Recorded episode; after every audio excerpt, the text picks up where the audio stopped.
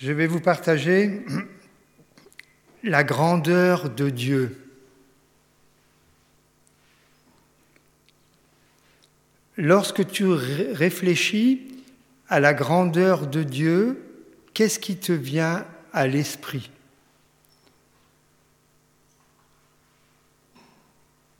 Probablement la toute-puissance de Dieu, son pouvoir créateur, sa capacité à faire ce que bon lui semble, sa force illimitée, sa hauteur, sa sainteté, sa lumière inaccessible, sa sagesse insondable. Devant cette grandeur de Dieu, devant ce Dieu si grand, tu ne peux que dire comme le prophète Ésaïe, Malheur à moi, je suis perdu, car je suis un homme aux lèvres impures, j'habite au milieu d'un peuple aux lèvres impures, et mes yeux ont vu le roi, l'Éternel, le Maître de l'univers. Lorsque tu sondes les Écritures, la Bible, lorsque tu saisis la bonne nouvelle, l'Évangile, lorsque tu pénètres plus profondément dans les profondeurs du salut, lorsque tu visites consciencieusement le jardin de Dieu, le Canaan céleste, lorsque, te basant sur la personne et l'œuvre de Jésus-Christ, tu t'empares des promesses divines, et les accepte comme un petit enfant reçoit les cadeaux d'un Père aimant. Lorsque tu réalises que toi et tes frères et sœurs, vous êtes ressuscités ensemble et que Dieu vous a fait asseoir ensemble dans les lieux célestes en Jésus-Christ. Quand tu commences à saisir l'œuvre de la croix et l'auteur de cette œuvre. Quand toi-même tu es saisi par Jésus-Christ, alors la grandeur de Dieu t'apparaît sous un angle nouveau. Oui, Dieu est saint, il est même trois fois saint. Oui, Dieu est le seul digne d'être adoré. Oui, tremblez devant lui, vous tous habitants de la terre. Dieu, certes, est saint. Toutefois, ainsi parle l'Éternel. Le ciel est mon trône et la terre mon marchepied. Voici sur qui je porterai mes regards, sur celui qui souffre et qui a l'esprit abattu sur celui qui craint ma parole. Les sacrifices qui sont agréables à Dieu, c'est un esprit brisé. Ô Dieu, tu ne dédaignes pas un cœur brisé et contrit. Ainsi parle le Très-Haut dont la demeure est éternelle et dont le nom est saint. J'habite dans les lieux élevés et dans la sainteté mais je suis aussi avec l'homme brisé et abattu, afin de redonner vie à l'esprit abattu, afin de redonner vie à l'esprit brisé. Non, je ne veux pas lancer éternellement des accusations. Je ne veux pas m'irriter infiniment, quand devant moi tombent en défaillance les esprits, les âmes que j'ai faites. La grandeur de Dieu qui nous subjugue, qui nous transcende, qui nous ébahit, qui nous laisse sans voix, c'est sa magnanimité, sa grandeur d'âme, sa noblesse, sa patience, sa fidélité, sa générosité, sa clémence, sa grâce. Que nous révèle la création Ce livre que tout le monde peut lire gratuitement? Elle nous révèle le Créateur. En effet, les perfections invisibles de Dieu, sa puissance éternelle et sa divinité se voient comme à l'œil nu depuis la création du monde quand on les considère dans ses ouvrages. Et pourtant, Dieu ne se révèle pas pleinement dans sa création. Dieu ne se révèle pas pleinement dans sa création. Une facette essentielle de Dieu y est peu visible, peu manifeste. Dans la création, Dieu n'a pas révélé dans toute sa profondeur les secrets intimes de sa nature, de son caractère.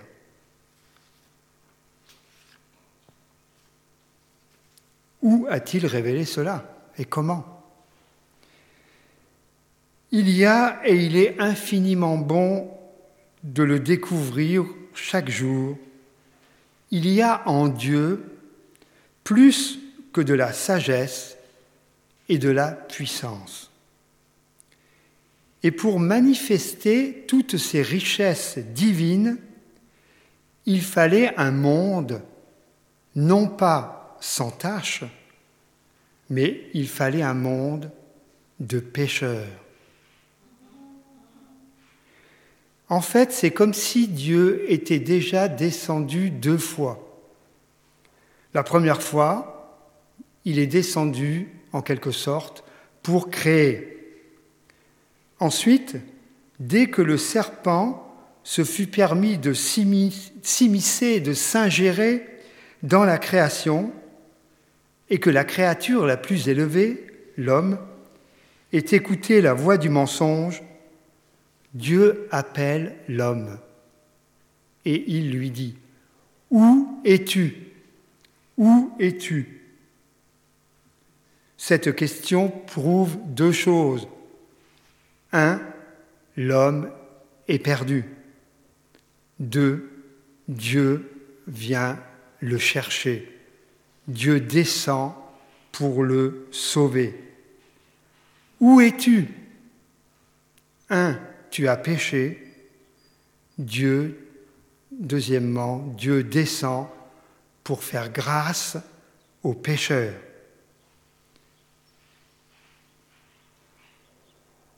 En Dieu, il y a plus que de la sagesse, il y a plus que de la force, il y a plus que de la puissance.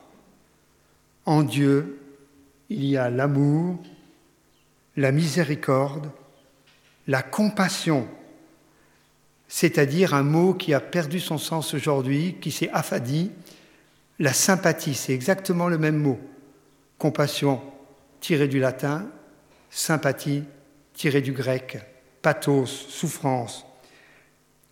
C'est la capacité de souffrir avec celui qui souffre.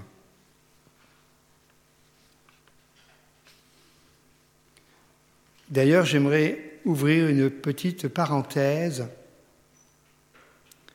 Je sais que vous souffrez aussi.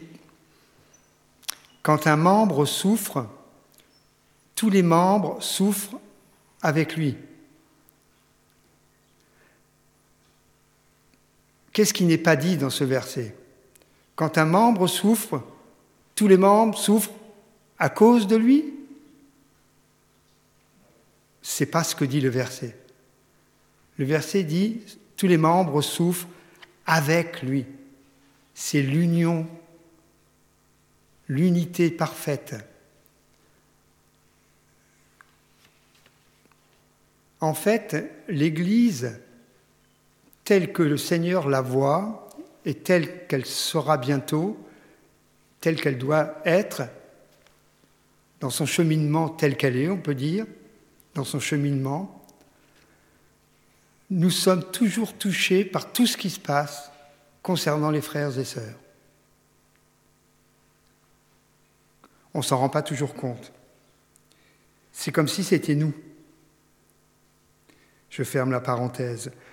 En Dieu, il y a la justice, la sainteté, la bonté, la tendresse, la patience, la bienveillance, la longanimité, on pourrait continuer à l'infini.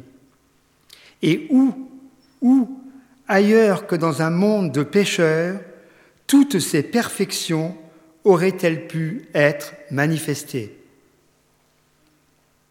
Il fallait un monde de pécheurs pour qu'on découvre la grandeur de Dieu.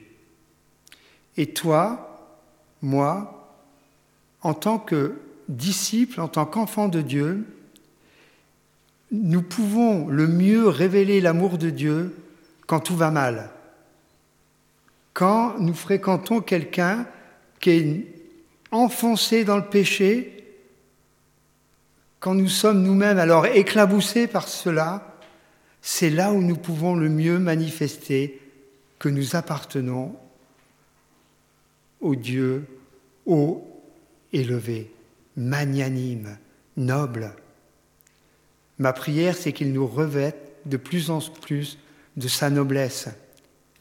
Et c'est vrai, comme on l'a chanté, au lieu de juger, au lieu de critiquer, au lieu de condamner, alors je peux me juger moi-même, tu peux te juger toi-même, et tu n'as plus besoin de juger les autres. J'aimerais juste en quelques mots comparer, ça entre dans ce thème, en quelques mots, la loi et la grâce. La loi a été donnée par Moïse, la grâce et la vérité sont venues par Jésus-Christ. D'abord la grâce, puis la vérité. L'un ne va pas sans l'autre. La loi nous condamne, la grâce nous sauve. La loi est bonne, la grâce est meilleure. La loi est juste, la grâce justifie le pécheur. La loi est sainte, la grâce nous sanctifie.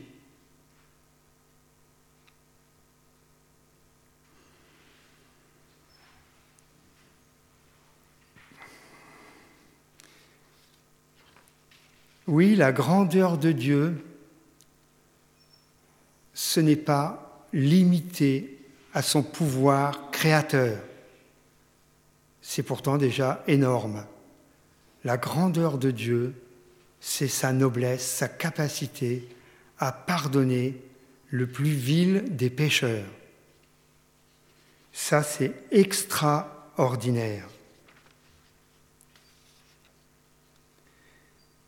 Je prie que vous soyez enracinés et fondés dans l'amour pour être capables de comprendre avec tous les saints quelle est la largeur, la longueur, la profondeur et la hauteur de l'amour de Christ et de connaître cet amour qui surpasse toute connaissance, afin que vous soyez remplis de toute la plénitude de Dieu.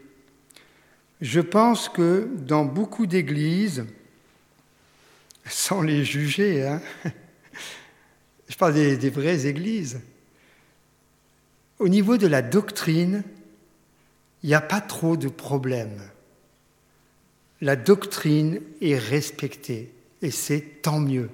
C'est une très bonne chose. Les églises évangéliques, par exemple, s'appuient bien sur la parole de Dieu, même s'il peut y avoir quelques manques. Mais ce que je constate dans ma vie en premier, et parfois, hélas, ça peut gagner une église, même authentique, c'est plutôt le manque de grâce, le manque d'amour. Je peux être très rapide à, montrer à mon frère ce qui cloche et à prendre la Bible comme un marteau et lui taper sur la tête. Parce que ça, c'est un réflexe charnel. C'est beaucoup plus difficile de patienter, de prier, de se mettre à genoux, de pleurer et de considérer que moi-même je pêche comme lui, que son péché c'est le mien. C'est plus difficile de s'identifier aux grands blessés, aux grands souffrants, aux grands pécheurs, et d'oublier que nous-mêmes nous le sommes. Je prie que vous soyez enracinés et fondés dans l'amour pour être capables de comprendre avec tous les saints quelle est la largeur, la longueur, la profondeur et la hauteur, quatre dimensions, de l'amour de Christ et de connaître cet amour qui surpasse toute connaissance, afin que vous soyez remplis de toute la plénitude de Dieu. Éphésiens 3, 17b à 19. Amen.